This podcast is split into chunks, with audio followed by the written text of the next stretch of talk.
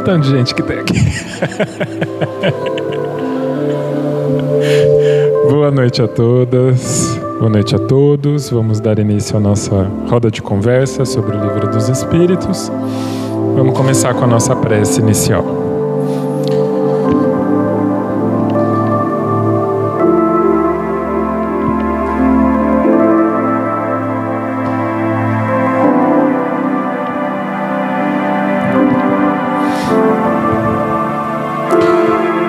Mestre Jesus,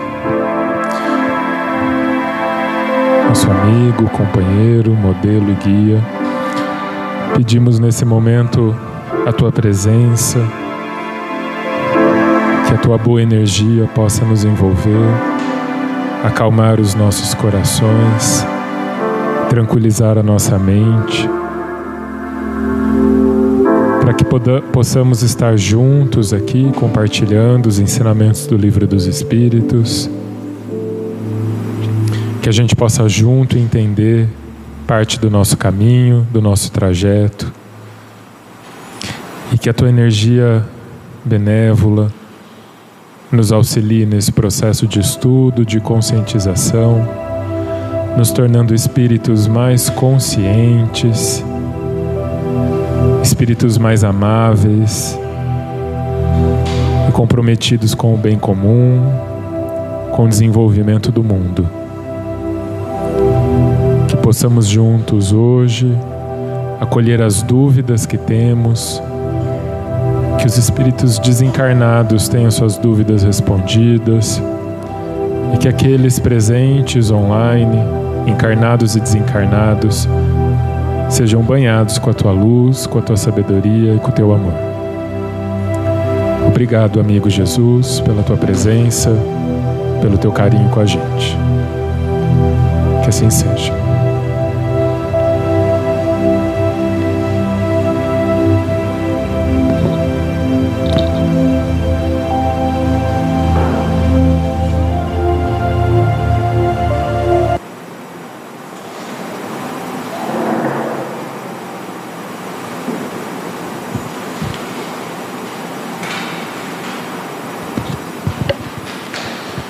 Vamos lá então. Estamos na introdução do Livro dos Espíritos, na página 26, para o pessoal que está aqui, nos livros do Geol. A gente está na introdução, no item 6. A gente está lá para o fim do item 6, então quem tiver em casa, pega o item 7, a gente está um pouco para trás. A gente vai começar no distinguir os bons dos maus espíritos é extremamente fácil. Olha que beleza. Vamos começar com uma com uma coisa simples, então, né?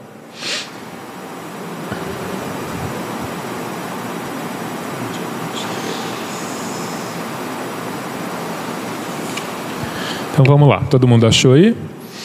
Então, distinguir os bons dos maus espíritos é extremamente fácil. Os espíritos superiores usam constantemente de linguagem digna, nobre, repassada das mais altas moralidades, escoimada de qualquer paixão inferior.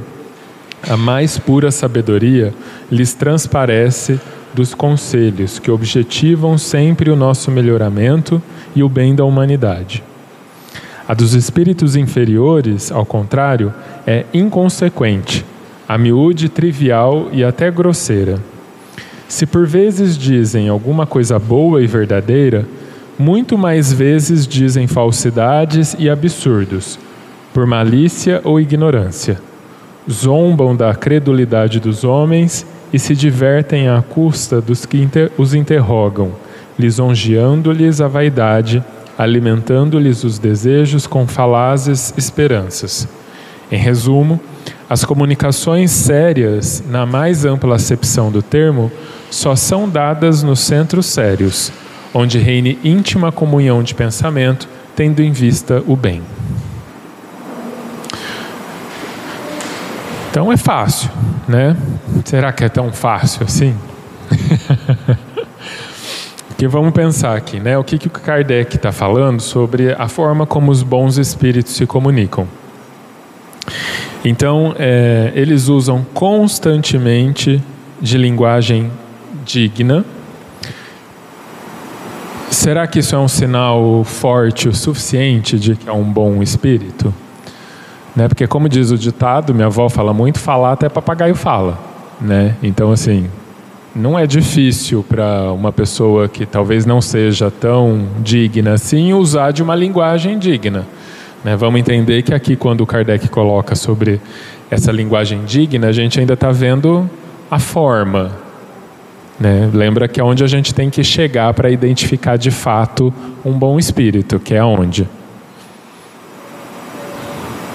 Aonde é? Quando, como que a gente descobre que é um bom espírito de fato? Se não é na forma, no conteúdo. Né? Então aqui ele está falando da forma ainda. Então essa forma de essa linguagem digna, nobre, né? Ou seja, ainda tem aqui muito essa questão da forma como se diz, mas a gente não pode se deixar enganar pela forma como se diz, né? Porque se a gente for, por exemplo, é, sei lá, num terreiro de umbanda, por exemplo, a gente vai ter as linhas de Exu e Pombogira que normalmente usam um, um, um palavreado mais de rua. Significa que não tem conteúdo ali dentro? Não. Né? Então, assim, a gente tem que prestar atenção. A forma pode ser um indício, mas não necessariamente define alguma coisa. Só que daí ele começa a falar aqui, ó, repassada da mais alta moralidade. Então aqui a gente já começa a entender que o conteúdo pa passa a ser importante, porque a moralidade dentro daquilo que está sendo dito é algo que a gente tem que se atentar. Né? Escoimada de qualquer paixão inferior, ou seja, posso até ter um espírito que está falando bonito, mas se de alguma forma na fala dele ele me despertar de que ideias como ciúmes, egoísmo, é, que mais? vaidade, são coisas que fazem algum sentido ou que nos podem levar a algum lugar, aí a gente já tem que ficar atento nisso, né? A mais pura sabedoria lhe transparece dos conselhos que objetivam sempre o nosso melhoramento e o bem da humanidade. Ou seja, como que a gente vai pensar em melhoramento e bem da humanidade se dentro desses conselhos tiverem coisas como ciúmes, egoísmo, vaidade, é, melindre, né? todas essas questões, orgulho, né? Por quê? Porque uma coisa não conecta com a outra. Não tem como a gente estar tá pensando em bem comum se a gente estiver falando de egoísmo. Não tem como a gente estar tá falando em desenvolvimento se a gente estiver falando de ciúmes. Né? Então, assim, não é difícil diferenciar isso se a gente estiver prestando atenção. Só que para diferenciar, eu entendo que a gente tem que ter muito claro dentro da gente, então, o que, que é ciúmes, o que, o, como que é ciúmes para mim. Né? Eu sei lidar com ciúmes, eu sei lidar com orgulho, eu sei lidar com milindre. Por quê? Porque senão pode acontecer o que ele fala aqui na segunda parte, que é sobre os espíritos inferiores. Né? Em que, lá, lá na frente, ó, é, se divertem à custa dos que os interrogam, lisonjeando-lhes a vaidade. Ou seja, se eu não tiver consciência do que, é ciúmes, do que, que é melindre para mim, se isso não tiver muito claro dentro de mim o que são esses sentimentos, é muito provável que o espírito, mesmo que com uma linguagem super rebuscada, ele vai me instigar e ainda vai me fazer sentir bem por estar tá sentindo aquilo, né? Então, é por isso que é tão importante a gente saber o que, que a gente está sentindo, né? E saber o que, que eu não quero sentir, principalmente, porque no menor sinal de, de estímulo desses sentimentos que eu quero me livrar, isso já vai ser um sinal bastante importante de que ali talvez a gente tenha um espírito que não seja superior ou que não seja um bom espírito, ainda, ainda que ele se pareça ser, né? E aí ele dá a cartada final aqui, né? Que em resumo, então, as comunicações sérias, na mais ampla acepção do termo, né? E isso é legal, porque o que, que significa então uma reunião séria? É uma reunião sisuda? Né? Não, é na mais ampla acepção disso, sério, comprometimento, né? respeito, educação, todas essas coisas que fazem de algo sério, né?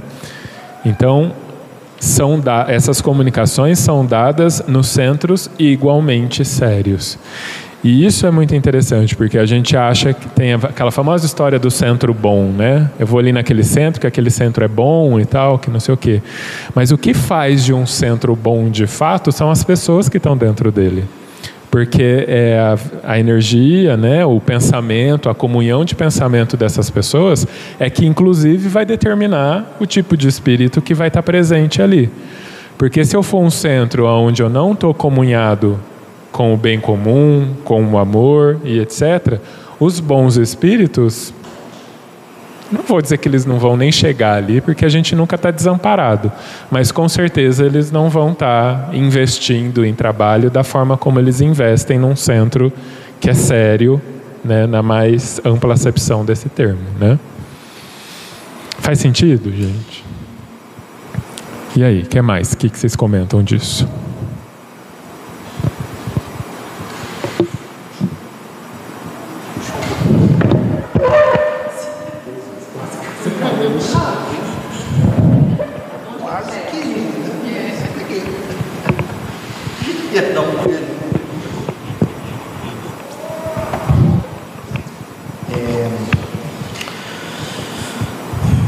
Bom, isso aqui também serve para a gente, né?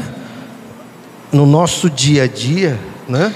Onde a gente estaria aí é, se a gente fosse dar uma comunicação, né? onde a gente, onde a gente, qual é a nossa sintonia?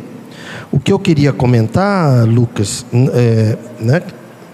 Assim, o espírito, os espírito, o espírito superior ele é mais conciso, o espírito inferior ele é mais prolixo.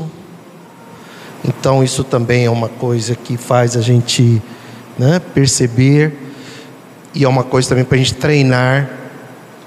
Se às vezes vai emitir uma opinião, se não está sendo muito prolixo. Prolixo é aquela pessoa que fica falando, aí ela volta, aí ela volta e, e fala a mesma coisa, né?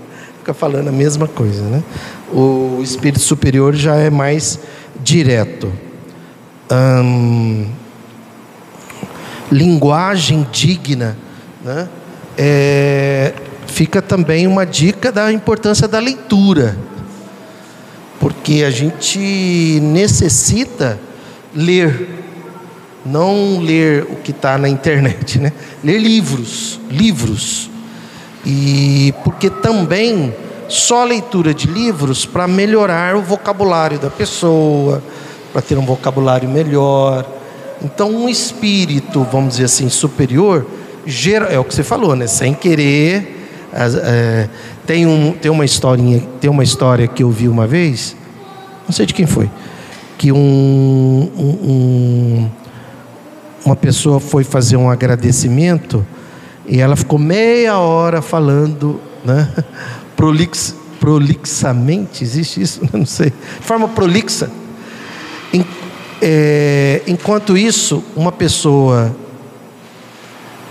diria assim, simples, né? Ela choveu onde ela queria que chovesse, e então ela foi agradecer, ela saiu da casinha dela, estendeu os braços e falou: Estou aqui. né? Então, imagine esse agradecimento, né? Estou aqui. Né? Então, essa questão do vocabulário, ela só vem de, de leitura. É... Você vê aí, ó, escoimada. Né? Não é uma palavra comum, que quer dizer livre, né? livre de qual, qualquer paixão inferior. Interessante ele falar paixão inferior, né? Quer dizer, tem paixão superior, né? Porque há um mito com relação à paixão, de que paixão é uma coisa ruim, de que paixão não sei o quê. E não. Paixão é uma coisa maravilhosa. Né? Pudesse todos. Aliás, Kardec questiona sobre isso, né? Sobre paixões, paixões naturais. Então a paixão é um estado muito bom. Haja vista que quando você está apaixonado, você produz é, feniletilamina, que é uma anfetamina. Né? Então, se você quer saber como você ficaria com anfetamina, é quando você está apaixonado ali. Só que o bom mesmo é você estar apaixonado pela vida, né? Porque se você está apaixonado por alguém, isso é muito bom, desde que você esteja apaixonado por você. Porque se você não estiver apaixonado por você e se apaixonar por alguém, vai dar ruim isso aí. O outro vai né, abusar de você. Então a paixão, paixão superior. Né? Então existe a paixão superior. E também, isso aqui, Lucas, o, o, nosso melhoramento e o bem da humanidade. Humanidade com H maiúsculo. Né? E às vezes, isso aqui, gente, o bem da humanidade é política. Entende? Se você não se interessa pela política, política é a arte do bem comum. Então tem gente que fala assim, que no centro espírita não se deve falar de política. Ué, mas então precisa avisar o Kardec aí, né? Porque ele não falou aqui e o bem de distribuição de sopa, que a gente necessita fazer porque a gente mora num país onde tem muitas pessoas passando fome. Mas é mais do que isso, e o bem da humanidade. Então, quando a gente está discutindo ideias, leis, legislações, a gente está procurando né, o bem da humanidade. E aqui eu queria é, alimentando-lhe os desejos com falazes esperanças. As pessoas adoram saber de futuro, né? E que não tem nada a ver com aquilo que a gente conversou semana passada, né, Lucas? Que é que são é, não é interpretação, reflexões que você até falou do tarô, e a, e a Valéria falou do baralho cigano, né, que são reflexões. Agora, aquele espírito que fala assim, que fala, ó, é, não faça esse negócio, faça esse, não case com esse, case com, é, case com esse, aí falazes esperanças, né? Mas a pessoa pode chegar a uma reflexão de que tal escolha talvez não seja melhor para ela e que existe escolha pior. E é o que você falou dos centros sérios, né? Aqui no, no GEOL a gente há 41 anos que a gente procura fazer o que é certo. Não quer dizer que, né, que somos os donos, da, os donos da verdade. Mas nós temos mente aberta para a gente corrigir isso, corrigir aquilo. E desde 1982 que o GEOL vem se reinventando, porque os estudos vão se aprofundando, a gente vai também amadurecendo e vai enxergando coisas que a gente antes não enxergava, né? Que é para isso que a gente estuda.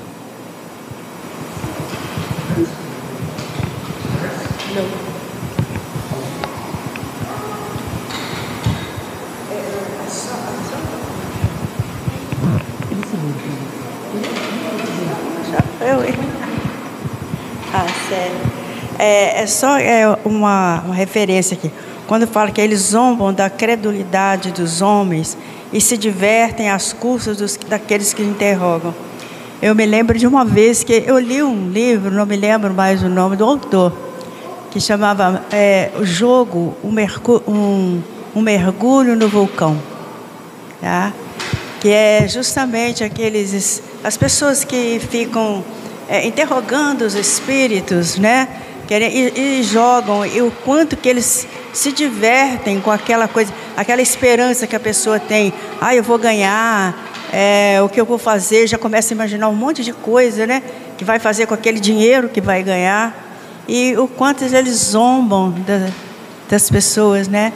Eu achei muito interessante essa parte aqui, porque, as, é, fala, é, que só deve interrogar os espíritos para coisas sérias, né? Não para coisas é, vulgares ou, ou, ou, inutilidades, futilidades, né? E nesse livro me despertou uma curiosidade muito grande justamente por isso. Sabe o quanto que as pessoas ficam iludidas porque falam, ah, porque o espírito falou.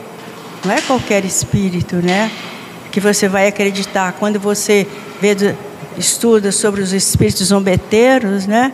É o que a gente vê o quanto que é, que é importante é, o estudo para que você possa diferenciar, né? Igual ele fala, é através das palavras, né? Através das mensagens, né? E daquilo que eles repassam como coisas sérias, né? Não era só isso mesmo. Não, assim, é, em relação também que ela falou que os espíritos é, zombam daqueles que vai lá e fala que vai ganhar, que além disso ainda tem, eu acho que tem uma zombaria, é, acredito que seja pior, né? Que é com o próprio médium que se acha. Eu acho que os espíritos que estão ali induzindo aquele médico, aquele médium a falar certas coisas, eles eles riem riam daquele, eles riem daquele, daquele médium que se acha e acha que está falando uma coisa muito bonita tal e eles estão ali induzindo a pessoa só falar abobrinha e, e enaltecendo a vaidade eles estão rindo do médium que acha que está falando alguma coisa séria então não é só zombar daquele que vai procurar ajuda num baralho eles zombam também daquele médium que se acha o bambambam bam, bam, e no fundo está sendo usado por eles né?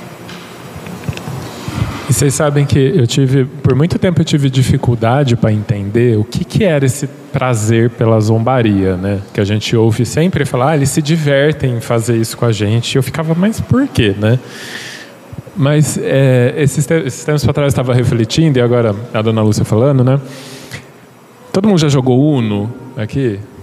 Quando a gente joga Uno, a gente não se diverte pra caramba, né? Porque, tipo, eu jogo mais quatro, aí o próximo tem que pescar mais quatro, aí o outro joga mais quatro, aí soma oito, e a gente vai à loucura quando a gente vai na dinâmica do jogo ali, fazendo o outro perder dentro do jogo. É a brincadeira, é a proposta do jogo. Imagina isso em escalas espirituais, né? Porque assim, eu saio daqui, eu não vou virar santo, eu vou continuar tendo, né? Se eu não olho para a vida com olhos diferentes do que eu olho para o jogo, né? No caso do Uno aí que eu estou falando, muito provavelmente eu vou continuar fazendo isso depois de desencarnado, né? Então, se no jogo de cartas eu me divirto em fazer o outro perder, se eu não tenho escrúpulo, se isso faz parte de quem eu sou, gostar de ver o outro perder, imagina quando eu morrer e tiver a capacidade de fazer isso numa escala espiritual, em que eu estou jogando com a vida do outro, né? Então, assim, deve ser um prazer inenarrável para esses espíritos, né? Então, assim, como que é importante ter consciência disso, né? Do que aquilo que o Ururaí falou.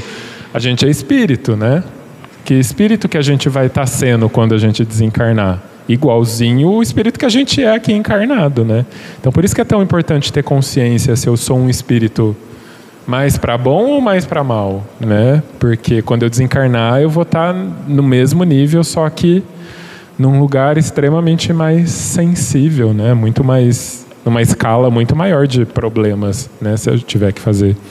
Quando você fala que a pessoa vai desencarnar e vai continuar sendo o que ela é, é exatamente esse o ponto, porque não é porque morreu que virou santo, não é porque morreu que mudou de opinião, não é porque morreu que agora, ah, agora que eu vi que a vida espiritual existe, então agora eu vou ser uma pessoa boa. Não. É, e aí entra um processo de frustração que dentro da psicologia a gente sempre olha essa questão da frustração. Quando eu estou com raiva, quando eu estou frustrada, eu quero quebrar tudo, eu quero derrubar tudo, eu quero atrapalhar a vida de todo mundo. Então, esse espírito, quando ele desencarna e ele percebe que ele perdeu a existência, porque ele tinha má índole e não, e não enxergou o sentido espiritual da vida, não desenvolveu um propósito, é, no plano espiritual ele continua com essa visão e aí querendo atrapalhar todo mundo que está encarnado para que para quanto mais pessoas também perturbadas como ele, menos sozinho ele se sente, menos solidão. É, tem até a frase, né, de que a, a como é que é, não sei o, o que que adora adora a companhia é o, o, mal feito adora a companhia, alguma coisa nesse sentido. Né? Hã? A miséria adora a companhia. Então é, a ideia é essa. Ele quer mais pessoas para ele não se miséria emocional, para ele não se sentir mal por estar tão perdido. Né? Então, ah, se eu, se eu tiver perdido, mas eu tiver com companhia, vai ficar melhor. Né? Pelo menos não sou só eu. é como se eu dividisse a responsabilidade. Né? E é por isso que muitas vezes na reunião mediúnica, quando a gente tá, tem comunicação de algum espírito nesse sentido, é, quando eles entendem, eles falam: ah, tá, então é, é só eu, eu mudar o meu raciocínio. É só eu mudar o meu caminho e pronto. Né? Eu tenho chance, eu tenho jeito. Né? Porque eles acham que não tem mais jeito. Imagina um, uma, um espírito que fez, que foi assassino e que fez muita coisa ruim. Quando ele desencarna, na, na, na mentalidade dele, ele vai para o inferno. E aí, quando ele vem ao centro e descobre que esse inferno não existe, e que ele tem jeito, ele, ele é bem-vindo, poxa, é libertador isso, né? É, dois comentários. Um, esse negócio de perguntas frívolas. Entre 1982 e 1986, nós tivemos uma, um, um presente assim que era do Oswaldo Cordeiro, que a gente ia quase que uma vez por mês em Uberaba. Algumas vezes eu e a Márcia íamos com ele. E e foi ontem, inclusive, estava, até falei para a Márcia, estou vendo aqui um monte de fotos do Chico, vendo daquela época, né? Wicker, Wicker, a Zilda, o tio Pedro. E algumas vezes eu tive assim um, um, um prêmio que isso me torna responsável por isso, de sentar-se ao lado do Chico enquanto ele psicografava. E por que que eu tinha 22 anos, 23, 24. E por quê? Não era nenhum privilégio. Era porque é o seguinte, olha, você vai sentar ali. O Oswaldo que falava para a gente, né? Não faça nenhuma pergunta para o Chico. Porque qualquer pessoa que fica perto do Chico já começa. E aí, Chico, Chico, você sabe que meu pai, ele desencarnou. Você está vendo alguém? O Chico hoje, inclusive, é, você está vendo alguém aqui perto de mim? Aqui? E ele via, porque a mediunidade dele era ostensiva, mas não era para isso que, que ele vivia. Né? E uma das recomendações é não faça nenhuma pergunta para ele, fica lá, né? troca a folha, pega o lápis, fica ali quietinho. Exatamente, né? porque isso atrapalharia a preparação anterior e, e, e nem se fala. Né? E o segundo ponto, rapidinho, que você tocou no assunto, e a Márcia complementou, existe um mito de que a gente morre e a gente muda, se transforma. Não, não, todos os nossos hábitos, os nossos gostos, continua tudo igual. E aí, inclusive, é um desafio para a gente, porque a gente, de uma hora para outra, você tem que mudar hábitos. Eu vou, é, é, se você tinha alguma coisa que você tinha que fazer de qualquer jeito, às vezes você ainda sente necessidade de continuar por aqui, né? Para você participar ainda de algumas pessoas que estão fazendo aquilo que você gostava de fazer, até que você vai descobrindo que existem outros valores, né? Mas isso é um mito que a gente necessita quebrar. Quer dizer, morreu, não muda nada em termos de hábitos, formas de pensar e uma série de coisas, né? É por isso que a hora é agora, né? Que a hora é agora, né? Não precisa esperar morrer para mudar, né? Para vir aqui no GEO na quarta-feira e falar, ah, é só mudar a forma de pensar. dá para fazer ainda, né? Ainda dá tempo de fazer isso, né? Legal. Antes de continuar, vamos dar boa noite para o pessoal aqui na internet. Boa noite para Adriana, para o Evandro, para Beatriz Coelho, para Flávia Bevini, para Elídio Seu José, para Renata Cavina, o Hegel da Silveira e a Márcia Catarina. E ó, o recado importante do Evandro aí, para todo mundo que estiver online, clicar lá no, no curtir, no, no like, para ajudar a gente a divulgar os vídeos. Tá certo. E hoje, ela eh, se apresentar? Pode ser, pode ser. Tá, a gente tem uma pessoa nova aqui. Faz uns 15 anos. Seu nome, você faz. Bom, eu sou a Flávia, eu fui paciente do doutor, da Márcia também, e foi acho um pouco mais de 15 anos que eu estive por aqui. E, bom, eu trabalho com mercado digital, faço projeção da consciência né, e desdobramento. E tem muitas coisas que não estão legais nesse mundo mais umbralino. E eu estou querendo entender, compreender isso. Eu acho que estou no lugar certo. Tenho certeza disso. E acho que com o tempo eu vou conseguir falar melhor, né, me expressar melhor. Mas é, é um prazer estar aqui com vocês. Tá Bem-vinda novamente.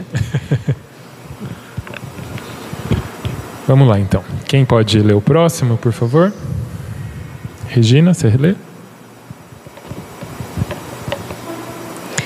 A moral dos espíritos superiores se resume como a do cristão, nessa máxima evangélica: fazer aos outros o que queríamos, quereríamos que os outros nos fizessem. Isto é, fazer o bem e não o mal. Nesse princípio encontra o homem uma regra universal de proceder, mesmo para suas menores ações.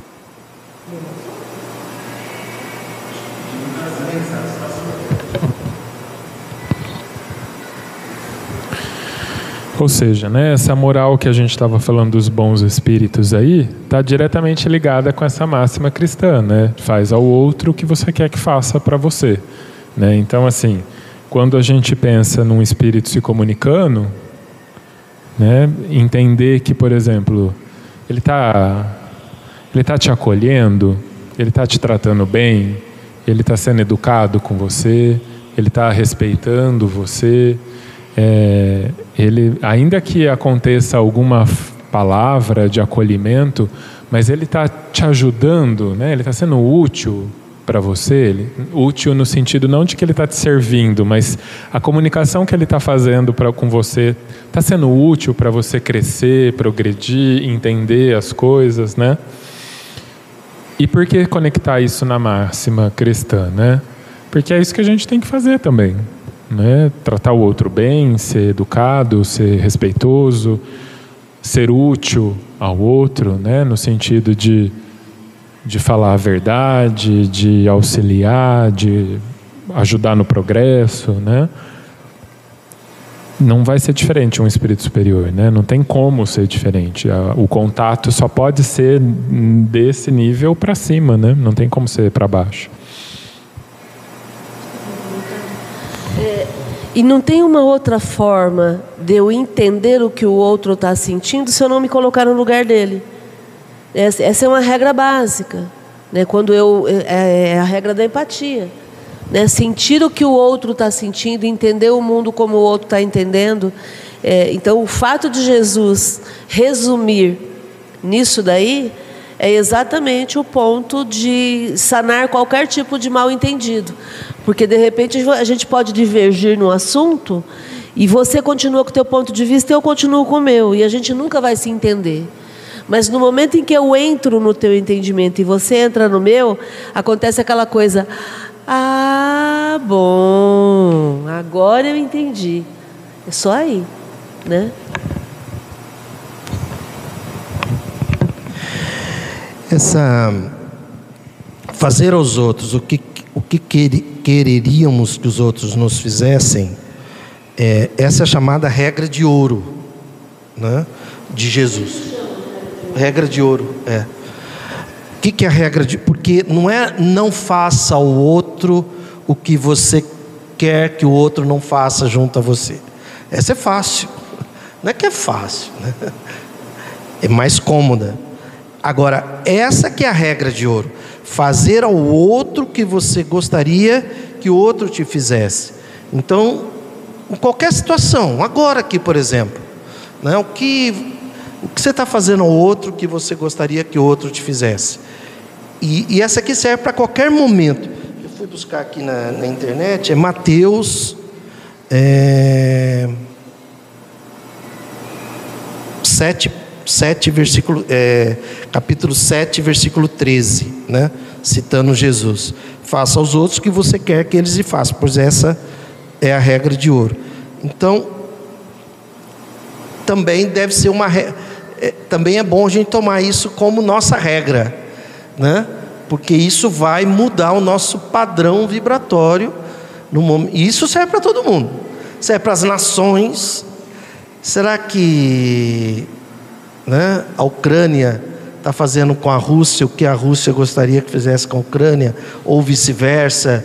Israel fazendo com a Palestina o que a Palestina, né, e vice-versa. Qualquer situação, no relacionamento, no trabalho, né, no, no trabalho, em qualquer situação, peraí, será que eu estou fazendo para o outro aquilo que eu gostaria que o outro fizesse junto a mim? Então, fica aí uma. E, e é interessante que ele coloca: encontra o homem uma regra universal. Porque você vai estar em, em outras galáxias, né? universal. Essa regra vai estar valendo. Né? Onde você estiver no universo, essa regra vai valer. Um exemplo, para ficar mais prático. Então, por exemplo, eu estou passando na rua e alguém me pede uma ajuda financeira porque está com fome. E aí, é, o que a maioria das pessoas pensariam em fazer? Ah, vou comprar qualquer coisa para matar a fome dessa pessoa. Não, a regra é: o que, que eu, Márcia, gostaria de comer nesse momento? E aí, então, o que eu gostaria de comer é o que eu não, o que eu gostaria de comer, né? É o que fizessem comigo. Aí então eu vou fazer para o outro o que eu gostaria de ter acesso. Então é aí por isso que é a regra de ouro, porque na verdade é focar no que eu gastaria comigo e não no que eu, no que no que está sobrando. É a, é a parábola do, do da viúva. É eu dar daquilo que está que, tá fazendo falta, que, que, que faria falta até, talvez, né? É, e não dar o resto. Porque dar o resto, dar o que sobra, é fácil. Todo mundo faz isso. Ah, não estou usando mesmo. Hoje uma pessoa falou isso para mim. Ah, pode levar esse resto de comida, porque senão eu vou jogar fora. Percebe? Leva, leva essa comida que sobrou aí, porque senão eu vou jogar fora. Que coisa horrível. Coisa horrível. Né? Não, aí é, não, deixa eu pensar o que, que eu gostaria de comprar para mim comer, o que, que eu gosto de comer. Né? A gente gosta de comer o, de, o bom e o melhor, não é? Todos nós temos esse cuidado. Então é essa a regra do ouro, de ouro, é servir o outro com o de melhor. É, então, e seguindo o raciocínio, é que quando a gente tem, tem campanha de feijão, de arroz, até eu conversei com o meu marido e falei, ah, ele foi, falei, você compra, foi comprar para a gente, falei, você compra mais cinco para eu doar tal, né? Aí ele chegou, ele comprou uma marca para mim e uma marca para eu doar. Aí eu peguei e falei, mas por que, que você comprou marca diferente? Ah, porque é para doar. Eu falei, mas se fosse você, você gostaria de comer esse tipo de arroz? Aí eu dei o arroz que eu comeria e eu dei e fiquei com o outro. Agora ele aprendeu. Ele sempre, sempre que eu vou comprar, ele fala, ó, comprei, comprei igual para todo mundo. Eu falei, é isso aí, é por aí.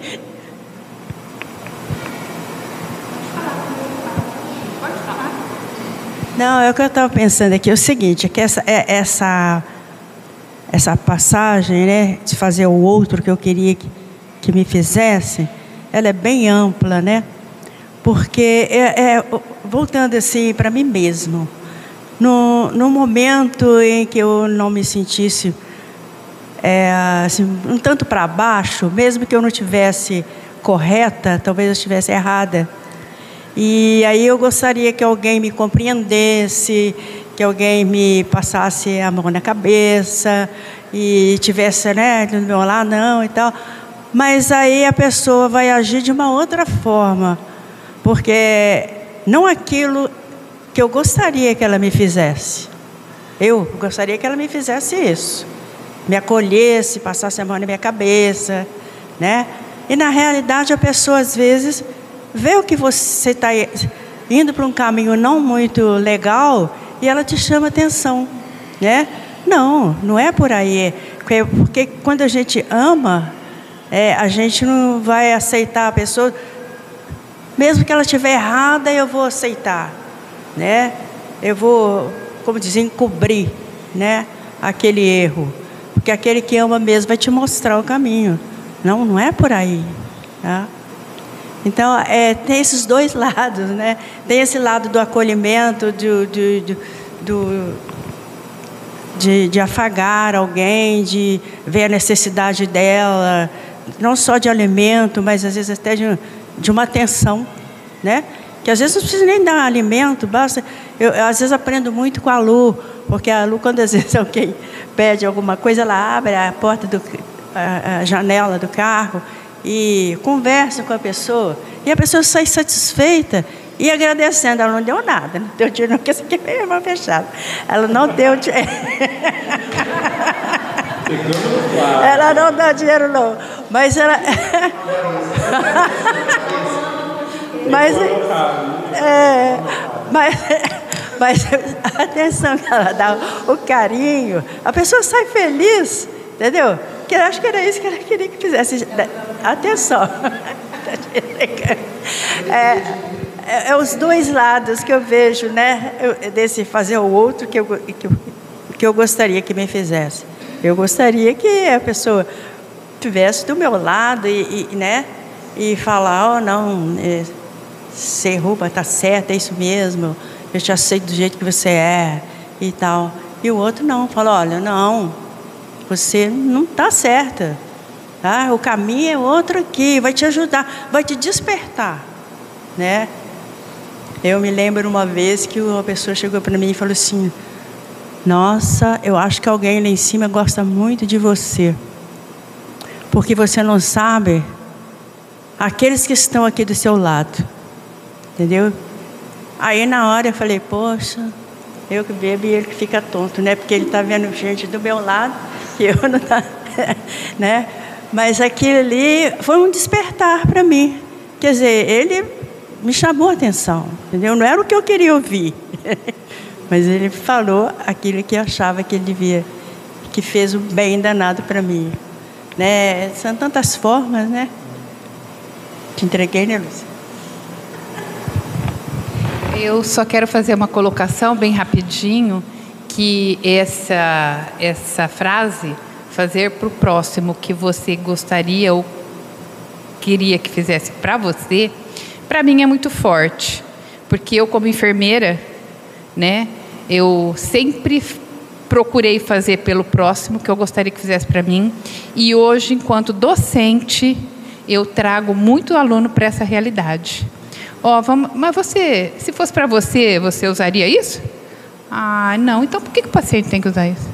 Então por que você vai admitir que o teu paciente, ao qual você é responsável, vai querer usar isso e vai usar isso. Então, eu tenho isso para mim, é, essa frase muito forte. E procuro sempre levar essa frase para os meus alunos e essa frase é, eu levei para a minha vida toda. Sim. Né? Que é um momento de dor, tristeza. Então, muitas vezes, momentos difíceis e a gente tem que se colocar no lugar do outro. Uhum. Mesmo que a pessoa desencarne. A gente tem que proporcionar isso né, ao próximo como se fosse para nós. Uhum. Então, eu tenho essa frase muito forte para mim. E, e, você falou uma coisa que, que me chamou a atenção, né? Que você, enquanto docente, está ensinando isso, né? E que importante é isso. Por quê, né? O, o Ururaí leu que tá, essa frase está em, em, alguma passagem da Bíblia, né? Se, do Evangelho ou da Bíblia? Não sei da Bíblia, né? E olha que doido. A gente é ensinado as coisas da Bíblia, muitas vezes a gente nem sabe que é da Bíblia, porque está misturado na cultura, né? Só que eu aprendi essa frase na negativa. Na negativa. Não faça ao outro o que você não quer que faça para você. Eu nunca tinha ouvido dessa forma, na, na, na positiva. E o jeito que está na Bíblia, que teoricamente é de onde veio, é na positiva. Ou seja, além de terem mudado a frase, o que muda muito o significado da frase, né? Porque é, é outro outro ponto de vista é o jeito que é ensinado, né? Então assim, que bom que você está ensinando pessoas do jeito certo que era o jeito que devia estar todo mundo aprendendo. Mas juro por Deus, é a primeira vez que eu ouvi a frase na, na positiva. Eu, eu, aprendi desde moleque que era não faça ao outro que você não quer que faça para você. Né? É, porque é muito diferente isso, né? E é, é, é uma questão, que é isso que a Márcia está falando, que é, é o ser visto. A gente quer ser visto, quer, quer ser enxergado pelo outro. E é o que a gente às vezes, quando faz o que a gente acha que é bom para o outro, a gente faz à nossa maneira. Mas quando você dá voz ao outro, para ele dizer a maneira como que ele quer, seja comer, seja ser visto, seja se vestir, enfim, você dá ao outro a oportunidade de dizer como ele gostaria. Então é isso, é, é olhar, dizer para o outro, eu estou enxergando você, eu vejo você. Eu, eu, eu entendo a sua dificuldade, eu estou vendo, eu entendo o que você sente. É, no momento eu não tenho dinheiro, não, não vou te dar. Mas eu estou te vendo, veja a sua Gente, eu já pergunto assim: você aceita Pix? Você me fez, você me fez lembrar. Você me fez. Você me fez lembrar do Avatar. I see you, né? Que ela falava sempre isso. Eu vejo você, né? Eu, eu enxergo você. Eu sei quem você é, né? Que é que é esse esse olhar de empatia mesmo, né? Mas é, porque ali perto da da prefeitura, tem um que fica fazendo malabarismo e ele aceita Pix. é. Isso. Olha, esse é um assunto né, é, que eu gosto dele, porque a gente participa às vezes de algumas é, reuniões com o governo municipal, que é hipócrita nesse sentido. A gente questiona muito essas, essas placas, não dê esmola, dê oportunidade. Isso é mentira, tá? E o próprio padre Júlio Lancelotti, né, que ele chama de o termo inicial era aporofobia, mas agora ele, ele fala pobrefobia mesmo, né? Porque é, o, o governo não tem nenhuma forma de oferecer oportunidade. Não tem. Isso é, é para limpar, higienização. Né? Tipo assim, não fica alimentando, porque vai ter mais gente cada vez mais aí no, no semáforo. Então, e lógico, né, que a gente necessita ter também o vigiai, é, né, mas enfim, mas fica valendo.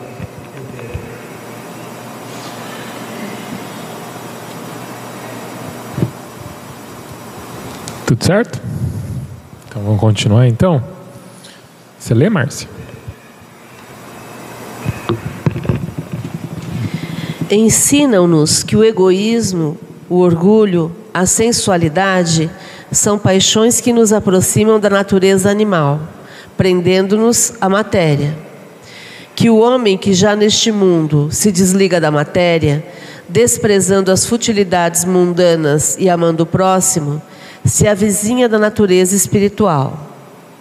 Que cada um deve tornar-se útil de acordo com as faculdades e os meios que Deus lhe pôs nas mãos para experimentá-lo que o forte e o poderoso devem amparo e proteção ao fraco, porquanto transgride a lei de Deus aquele que abusa da força e do poder para oprimir o seu semelhante. Ensinam finalmente que no mundo dos espíritos, nada podendo estar oculto, o hipócrita será desmascarado e patenteadas todas as suas torpezas que a presença inevitável e de todos os instantes daqueles para com quem houvermos procedido mal constitui um dos castigos que nos estão reservados. Que ao estado de inferioridade e superioridade dos espíritos correspondem penas e gozos desconhecidos na terra. Uau! Isso aqui dá um ano de como um ano de comentário.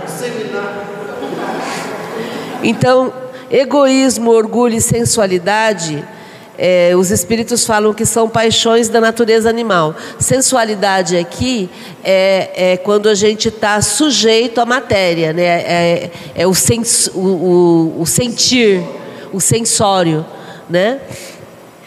Então, é, quanto mais egoísta, quanto mais orgulhosa e quanto mais submetida à matéria eu for, mais materializada eu vou estar, mais próxima da natureza animal, mais bicho eu vou ser. O egoísmo, porque eu só penso em mim, o orgulho, porque eu me acho melhor do que o outro, e materializada, porque eu, eu dou mais importância para a matéria do que para as coisas do espírito. Então aí é, é, um, é um processo quase químico, né?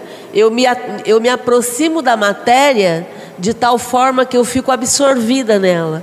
E aí eu não consigo voar, porque eu fico pesada. Não tem como eu voar. Voar no sentido de me espiritualizar, né? Aí, ao mesmo tempo, os espíritos ensinam que já na terra eu posso me desmaterializar. Eu posso ir desprezando as futilidades mundanas e amando o próximo para me, me, aproximar da natureza espiritual. Isso significa que eu não devo é, ter dinheiro nem curtir as coisas materiais? Não.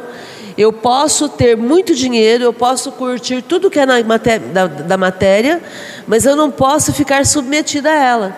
E como é que eu sei que eu não estou submetida? É quando eu perco.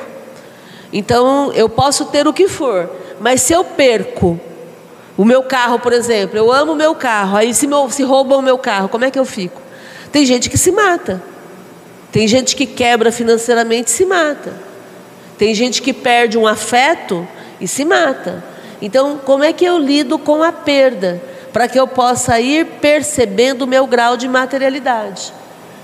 Porque aí essa flexibilidade em não me, em não me deformar com a perda é o que vai significar que eu estou melhorando espiritualmente. Eu acho que é uma boa medida para a gente sentir se a gente é, é, está se espiritualizando. Né? Hoje à tarde a gente está fazendo o jardim aqui e aconteceu uma situação assim, né? Eu tava, já tinha ido embora do GEOL e aí o, o nosso mestre de obras me ligou, volta aqui, porque deu ruim aqui, tem que fazer, tá, tá, colocar errado. Aí eu ficava imaginando os assentadores das pedras que já tinham feito quase tudo e aí tinha que refazer tudo de novo, né? Então como é que eu, na hora que ele falou assim, ó, precisa resolver. Então aí eu parei e falei, bom, vamos lá, respira fundo. E voltei, né? E aí voltei aqui, estava do outro lado da cidade, vim para cá e tudo mais. E aí, olha, vamos ver então o que, que tem que fazer, tudo certinho, né? E aí entramos num acordo, né? E aí depois voltei de novo, né? Quer dizer, é, qual é a minha habilidade? Estou dizendo que eu não sou exemplo para ninguém, não. Só estou dizendo que a gente está submetido em pequenas situações, sabe? É, é essa rapidez em fazer a transformação sem se alterar sem xingar, sem gritar, sem brigar, sem ser mal educado com o outro que não tem nada a ver com isso. Porque é aí que a gente vai corrigindo, né?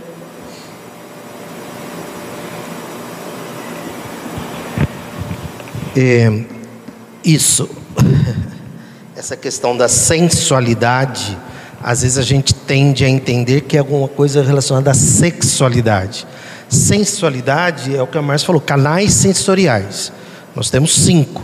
Então, o quanto você está preso a tudo aquilo que seus cinco canais sensoriais captam, né? Visão, audição, olfato, paladar, tato, que é o que nos liga, é a ligação do cérebro com o mundo material, né?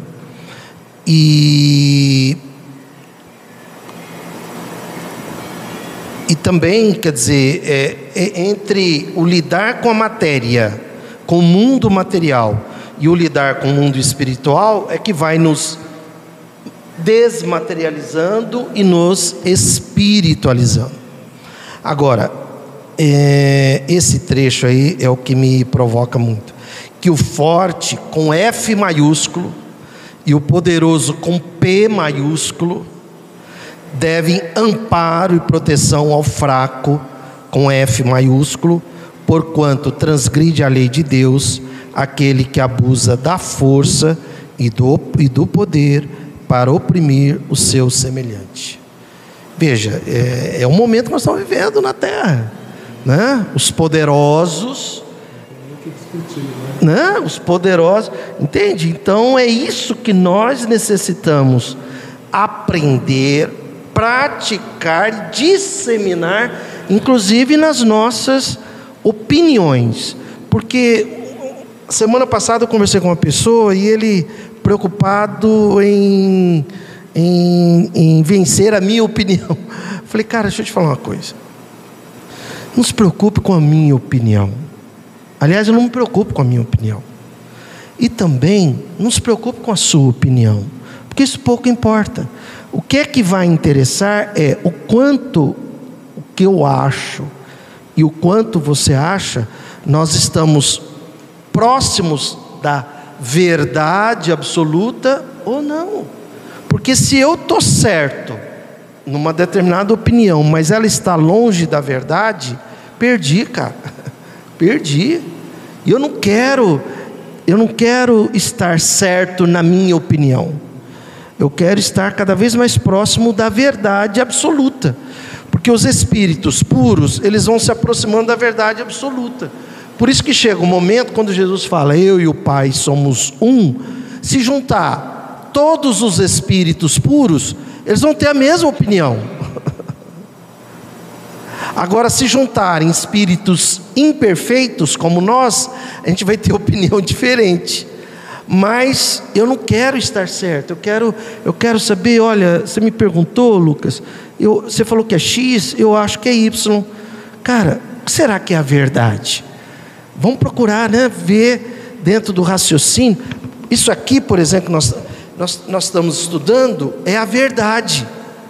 É um referencial de verdade para nós.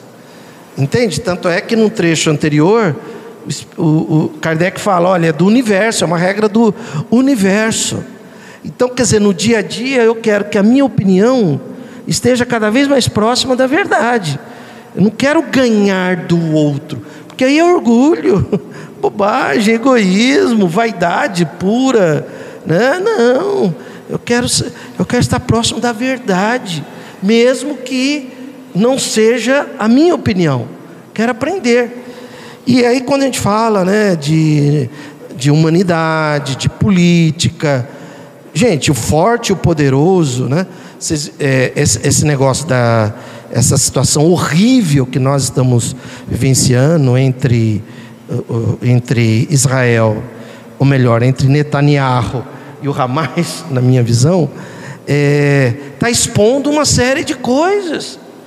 Eu entro, eu entro no, no Instagram do Joe Biden, eu faço esse exercício, eu vou lá, eu sigo ele, não sei porque eu sigo ele. Aí eu, eu, eu quero ver a opinião dos americanos, né? E como tem tradutor, né? Qualquer um tem, eu vou pondo. Nossa, eles estão, eles falam para com isso, cara, que vergonha, que vergonha. Você está assumindo um compromisso para. Recomendo vocês a fazerem isso. Porque às vezes fica pensando assim, né? Que os americanos. É, é, é uma opinião, às vezes uma ou outra, mas a maioria, assim, de cada dez, oito, contrário. Entende? É o que ele está falando. Isso é genocídio. Para com isso. Tem um que eu li hoje. Eu, eu, fico lendo. Tem um que eu li hoje, falou assim, cara, você só tem mais seis minutos de vida. Achei gozado o cara falar que ele só tem mais seis minutos de vida. Eu não sei a idade dele, mas deve ser uns 80 e poucos anos. Quer dizer, você está. Você, daqui a pouco você morre, você está prestes a morrer agindo dessa forma. Né? E então, quer dizer, é um momento que está gerando muita reflexão. Né? O Putin, de repente, ele está sugerindo um cessar-fogo, e isso mexe lá com ele, lá na Ucrânia. Né? Olha as cartas embaralhadas aí para mudar o mundo, porque nós estamos num mundo de transição. Os espíritos estão ali permitindo coisas. Né? Quando Kardec pergunta por que os espíritos permitem a guerra, os espíritos respondem liberdade e progresso. E é o que a gente está vendo, quer dizer, o povo palestino, desde 48, que eles estão presos. E a gente não dava muita atenção, eu não dava muita atenção. Eu achava triste vendo aquelas crianças jogando pedras nos tanques. Agora a gente fica, fica vendo os vídeos né, de crianças que foram mortas aí no passado. Quantas crianças estão presas em, em Israel e lá o Estado de Israel pode prender qualquer palestino acima de 12 anos, mas não pode prender um judeu acima de 12 anos. Quer dizer, então está errado isso. Isso está sendo exposto, está sendo esbugalhado. Né? Então, enfim, se, se o, a hora que o forte e o poderoso ampararem o fraco, olha que ele fala, amparar e proteger, porque são duas coisas diferentes, né? Amparar é, peraí, peraí, o que está acontecendo? O que vocês estão precisando? Isso aqui, ok. Agora, além de amparar vocês, nós vamos também protegê-los. Protegê-los. Cara, é, os palestinos não têm documentos, não sei se vocês sabem disso. Eles não têm documentos. Não, não tem documento. Aí não sei se vocês viram, as crianças estão escrevendo nome nos braços, porque se elas morrerem, tem um nome ali. Olha, meu Deus, entende? É, é uma tragédia. E aí tem gente que fala assim: ah, eu não aguento mais ver isso. Cara, não é assim que funciona. E aí, você vai ficar fazendo o quê? Então você vai fugir de uma situação que Jesus, porque Jesus está sabendo disso, lógico. Eu brinco que para mim Jesus está na Palestina, sempre esteve, né? Eu até agora é a opinião do Ururaí. Para mim, os judeus estão crucificando Jesus pela segunda vez, né? Metaforicamente crucificaram lá atrás e agora estão crucificando de novo Jesus. Né? Então, onde é que estaria Jesus? É, essa aqui é uma opinião. Eu acho que Jesus estaria. É, aquela pessoa vem, não, mas Jesus está em todo lugar. Eu sei, cara. Mas Jesus, se tivesse aqui, onde ele estaria? De novo lá na Palestina. Porque ele só está do lado do mais fraco, do lado do mais pobre, do lado do mais necessitado. Ele estaria lá na Palestina. Né? Então, isso aqui é de uma. Re... Isso é espiritismo, gente. Esse espiritismo que nos traz para a realidade, desperta a gente para a realidade, para a atualidade, fala, cara, você vai morrer a qualquer momento. Se você não, não ampliar a sua mente, você vai morrer e vai continuar na condição de espírito ali mediano. Agora, se você ampliar no sentido é, do bem comum, da justiça social, você já vai estar em sintonia com aqueles espíritos que estão cuidando disso. Né? Então, é... enfim, é muito forte. E só para terminar aqui no final, é... quando ele fala assim: inferioridade e superioridade dos espíritos correspondem penas e gozos desconhecidos na terra. É, é, existem sofrimentos no mundo espiritual que a gente desconhece, mas existem também gozos né, no mundo espiritual que a gente desconhece. Por exemplo, vibrações que emanam cores e sons. Né? Existem lugares no mundo espiritual que imagina você estar num, né, num determinado momento, as vibrações emitem cores e cores que a gente não conhece, que é uma coisa que a gente é capaz de falar assim, mas como? Né? Cores que a gente não conhece. Então, penas e gozos desconhecidos da terra. Né? Colocar minha opinião é, sobre essa frase. É, os fortes e os poderosos devem amparo e proteção ao fraco. É muita, é, é, é responsabilidade espiritual demais. E isso começa em casa. E não estou falando a casa, lógico, estou falando também a casa, o nosso, né, a nossa casa, o nosso lar, mas começa em casa, como o exemplo que o senhor falou. O é Biden, né, o, presidente que o senhor Biden. Biden, começa na casa dele, ele tem que proteger a nação dele. Então começa em casa. Essa responsabilidade, porque ser forte, poderoso é ter é muita responsabilidade, né? E, e, é legal que você falou, né? Porque assim, o que está escrito antes, né? É, cada um deve tornar-se útil de acordo com as faculdades e os meios que Deus lhe pôs nas mãos para experimentá-lo. Né? Ou seja, tipo, essa coisa que a gente fala, ah, mas eu que trabalhei, eu que ralei, agora eu tenho o dinheiro que eu tenho. Tipo, acorda, entendeu? tipo, você conseguiu, ok, você foi lá, ralou, trabalhou e etc, entendeu? Mas é, é uma experiência que foi possibilitada, né? Né? Se você acredita em Deus, seja lá qual for sua, sua, sua religião, seu sei lá o quê, mas entender que tudo que a gente vive aqui é possibilitado também. Né? Então é um dever nosso, já que isso me foi possibilitado, que eu use disso para ser útil, né? É um dever ele está colocando, né? É, e aí a gente entra na utilidade providencial da riqueza, né? Você que tem muito dinheiro, então use esse dinheiro para ter uma vida plena e também é, use isso de forma útil. Gere prosperidade à sua volta, porque utilidade providencial da riqueza está no Evangelho. Né? É uma mensagem dos Espíritos. É, e é, é, interessante porque a, quando eu uso de forma útil, eu entro no círculo virtuoso do, do, da, da vida. E aí, no círculo virtuoso, eu tendo a ser sempre rica. Então é, é, esse o ponto. Porque lembra do tio Patinhas? Ele não distribuía porque ele tinha medo de ficar pobre. É exatamente o contrário. Quanto mais eu uso a, a, a, o dinheiro de forma próspera, gerando prosperidade à minha volta, mais eu entro em conexão com o amor absoluto e mais eu amplio a possibilidade de eu sempre estar nesse círculo. Né? É, é, eu vou perpetuando esse processo. Né? No, no desenho Gastão?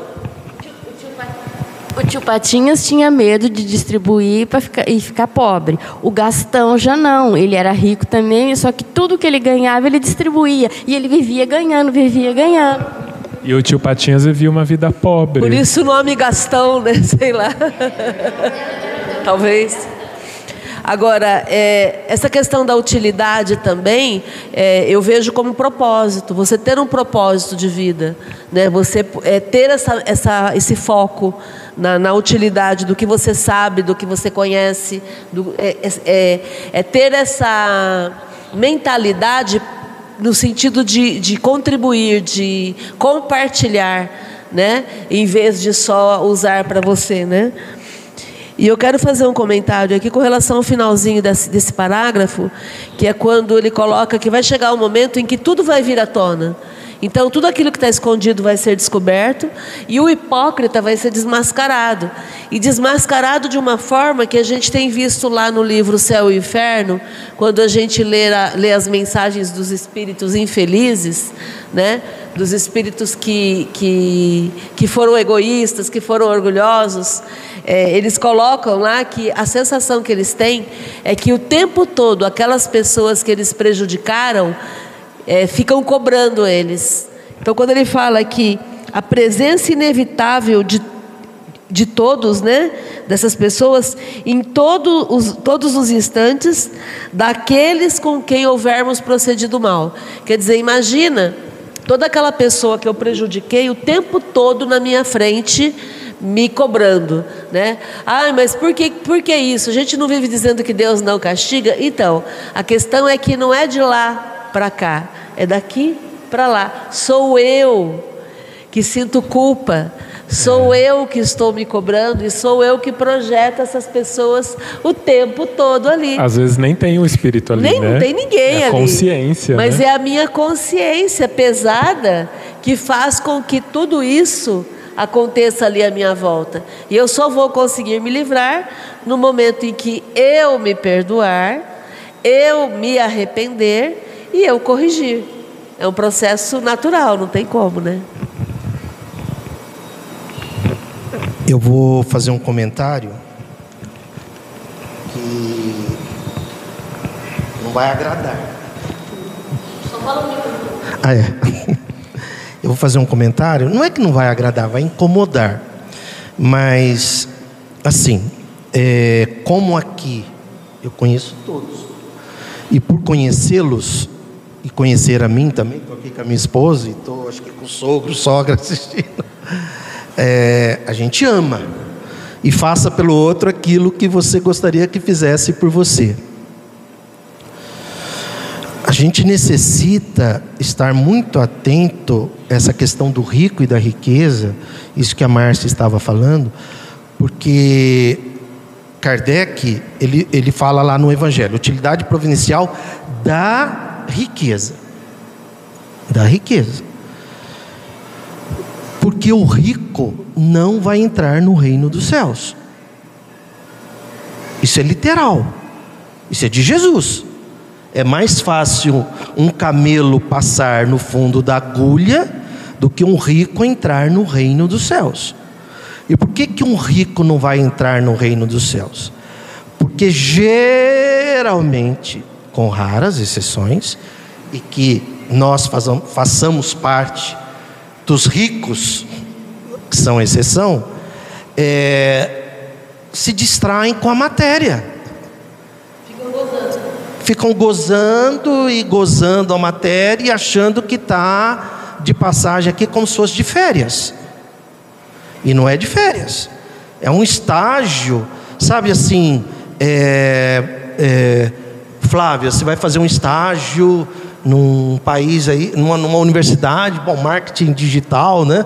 Imagina aí a top, eu sei que você já é fera nisso, mas vamos supor, né? Em algum lugar aí e tal, você vai ficar três meses lá, lá em, no Vale do Silício, né?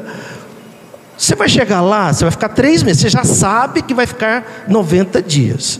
Fala, bom, os primeiros 30 dias eu quero passear, o segundo eu quero conhecer pessoas, e no terceiro eu vou me dedicar um pouquinho mais. Você não vai fazer isso, concorda? Você já sabe que você vai ficar 90 dias. Você vai aproveitar cada dia. Porque é um estágio, vai ter começo, meio e fim. A nossa passagem aqui na terra é um estágio.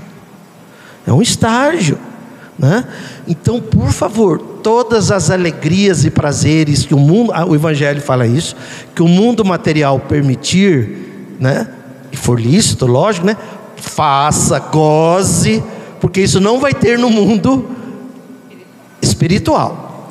Agora, com relação à riqueza e rico, eu procurei aqui uma pesquisa anterior, é, de 2021, mostrou que a renda, mes, renda média mensal dos 5%, isso é do Brasil, a renda média mensal dos 5% mais ricos do Brasil é de R$ 10.303, 10 mil reais.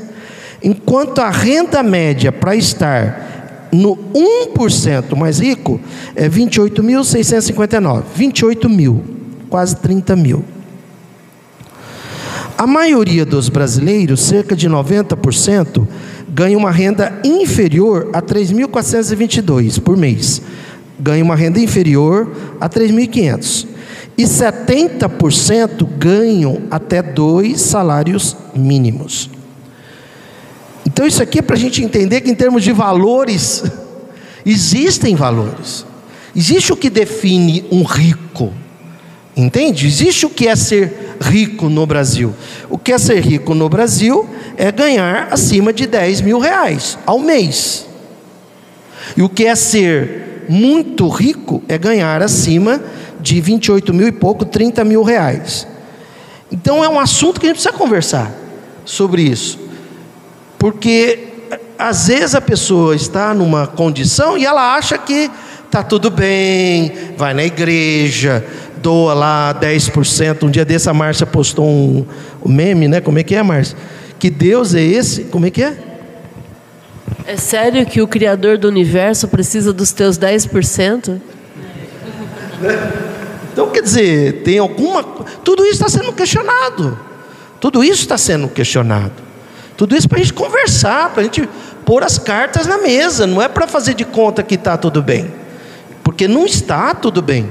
Nós estamos num mundo de provas e expiações ainda, é abaixo da média. E aí tem um ensinamento de Marx que eu acho assim, pô, esse cara é um gênio mesmo. Ele diz que pelo marxismo, e isso está no mundo regenerado, está no Evangelho, no, segundo ou terceiro capítulo, porque a gente ainda está no provas e expiações com algumas sementes do mundo de regeneração. Já no Evangelho, eles falam que é um planeta, como vive num planeta regenerado. Você imaginou um planeta regenerado?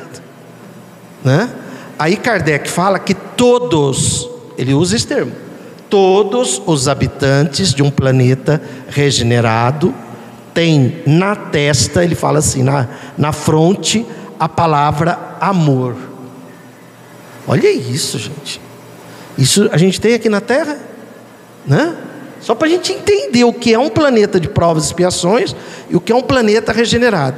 E tem uma coisa de Marx que eu acho genial, que ele diz assim, que no, no socialismo, que o socialismo é a superação do capitalismo. Prof, os salários e as profissões não seriam escolhidos pela capacidade da pessoa, né? Formação. Seria assim, é, seria assim, entre salário, entre capacidade e salário. Cada um vai trabalhar de acordo com a sua capacidade.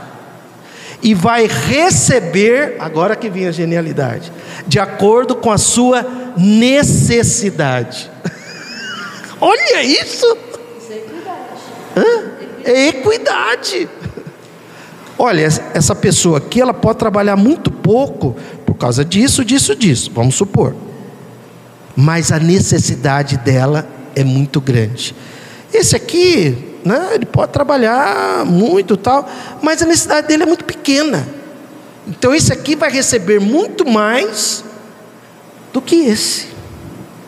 Com o objetivo de que ambos estejam igualados. Isso! Né? Isso começa pelo que a Márcia lembrou da equidade, que eu não sei se vocês sabem a diferença de equidade e igualdade. Imagina assim, aqui, aquela, essa janela, acima, o muro vai até em cima da janela, certo? E a gente precisa ver o que é que está acontecendo do outro lado. Então todo mundo vai receber uma cadeira e vai ver então, a princípio, olha, igualdade. Todo mundo recebeu uma cadeira. Mas não é equidade. Porque tem uns são mais baixinhos e tem outros são mais altos.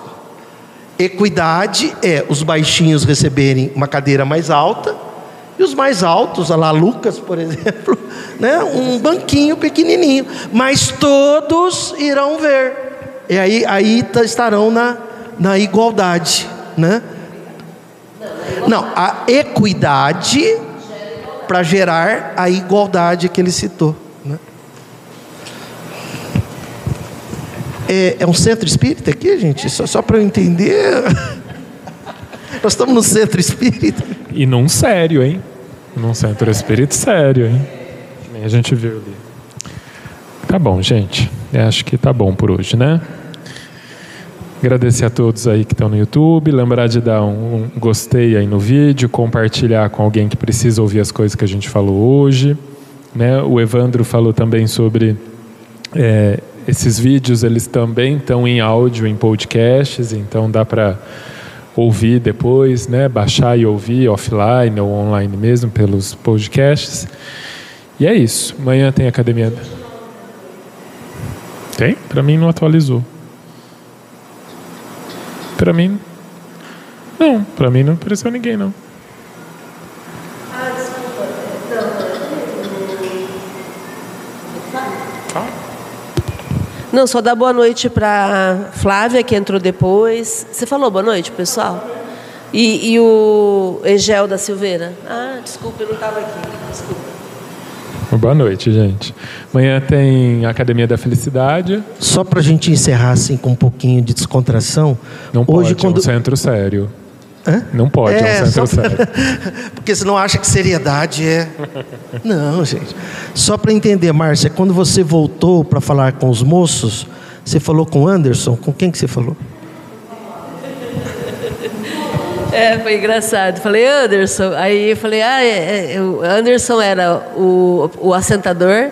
Aí Anderson Christian é o filho do assentador. E aí o, o auxiliar é o Anderson também. Então são três Anderson. Então se der ruim, a se der é ruim, Anderson. a culpa é do Anderson.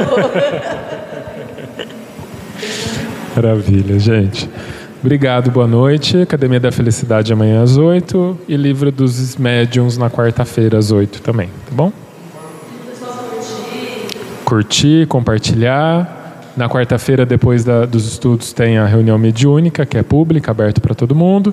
E de segunda-feira, depois do Livro dos Espíritos, tem nosso exercício de vibração de cura pelos enfermos. Tá bom? Venham participar com a gente. Beijo, boa noite.